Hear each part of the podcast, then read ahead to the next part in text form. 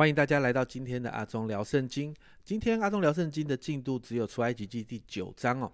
在今天第九章的经文的里面，接续前面的四个灾祸，第五灾牲畜之灾来了。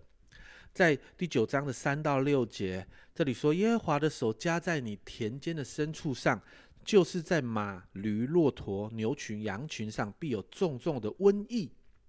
耶和华要分别以色列的牲畜和埃及的牲畜，凡属以色列人的，一样都不死。耶和华就定了时候，说明天耶和华必在此地行这事。第二天，耶和华就行这事，埃及的牲畜几乎都死了，只是以色列的牲畜一个都没有死。在这个灾祸的里面，人是神主动出手，埃及地的牲畜几乎都死掉了，只有以色列的牲畜还活着。在这个第五灾的里面，其实神在击打一个埃及掌管富饶的神哦。这个丰盛富饶的神呢，他的那个头哈，在埃及埃及的那个神的里面，那个头就是一个牛的头哦。那这个神也象征了法老的母亲是一个守护埃及的神哦，但这一次却无法守护埃及。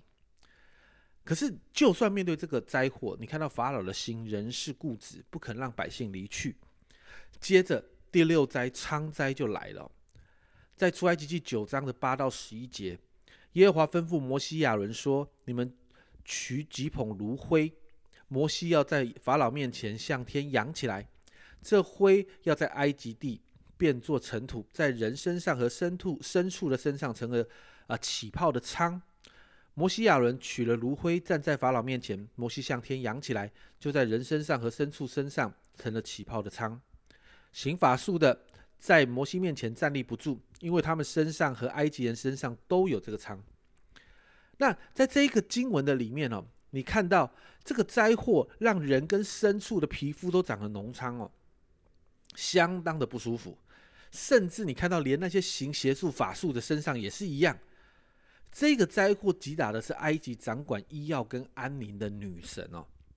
那接着第六灾之后，更大更恐怖的第七灾就跟着来，神降下冰雹，在出埃及记第九章的二十三到二十六节，这里说到摩西向天伸杖，耶和华就打雷下雹，有火闪到地上，耶和华下雹在埃及地上，那时雹与火掺杂甚甚是厉害，从埃及成国以来，遍地没有这样，埃及遍地雹击打田间。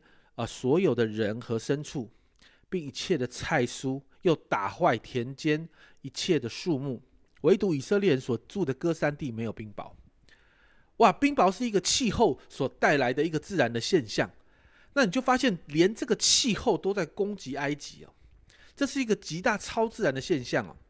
本来埃及人敬拜那个掌管天后的那个好那个一个鹰老鹰的头的这样的一个神呢，也无法保护他们。连续经历这两场的灾祸之后，在出埃及记九章二十七节，法老打发人招摩西亚伦来，对他们说：“这一次我犯了罪了，耶和华是公义的，我和我的百姓是邪恶的。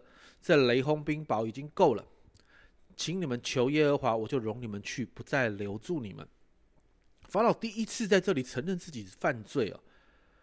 然后你看到在出埃及记九章的三十四、三十五节。法老见雨和雹与雷止住，后面说到他就越发的犯罪，他与他的臣仆都硬着心，法老的心刚硬，不容以色列人去。正如耶和华借着他摩西所说的，你看到法老的心仍然刚硬在这个地方啊，仍然不让以色列人，好像之前因为下冰雹，好像心有点软了。但是呢，在接下来马上哈冰雹停了之后，马上心又开始硬起来。在这一章的经文里面。埃及地经历了牲畜的染疫，人身上长脓疮，天降下冰雹，这些可怕的灾害。其实神除了降灾之外，其实九章十六节那里有一段很很重要的经文，这里说到：其实我叫你存立，这是神透过摩西要对法老说的。其实我叫你存立，是特要向你显我的大能，并且使我的名传遍天下。神在教导埃及人和法老要学习敬畏这掌管所有一切的神哦。在出埃及记九章二十九节，这里摩西也这样对法老说：“我一出城，就要向耶和华举手祷告，雷必止住，也不再有冰雹。然后要叫法老，你知道全地都是属于耶和华的。摩西也这样对法老说：“叫你知道全地都是属于耶和华的。”很多的时候，我们在谈论神哦，我们在教会里面常常说到神是一个慈爱的神，没有错，神是一个慈爱的神。但其实圣经里面也有好多的地方提到，我们要学习敬畏神。生命记十章十二节，这里说：“以色列啊。”现在耶和华你神向你所要的是什么呢？只要你敬畏耶和华你的神，遵行他的道，爱他，尽心尽性侍奉他。在新约启示录十五章四节这里，主啊，谁敢不敬畏你，不将荣耀归于你的名呢？因为独有你是圣的，万民都要来到你面前敬拜，因你公义的作为已经显出来了。因此。当我们在享受神的慈爱的同时，今天我们也要来祷告，让我们一起来学习敬畏神。对神不喜悦的事，我们就不做；神吩咐我们的事，我们就努力去做。不单单因为我们爱神，更是因为这一位神配得我们在他们在他的面前来敬畏他，因为他是掌管一切所有的全能神。这是阿忠聊圣经今天的分享。阿忠聊圣经，我们明天见。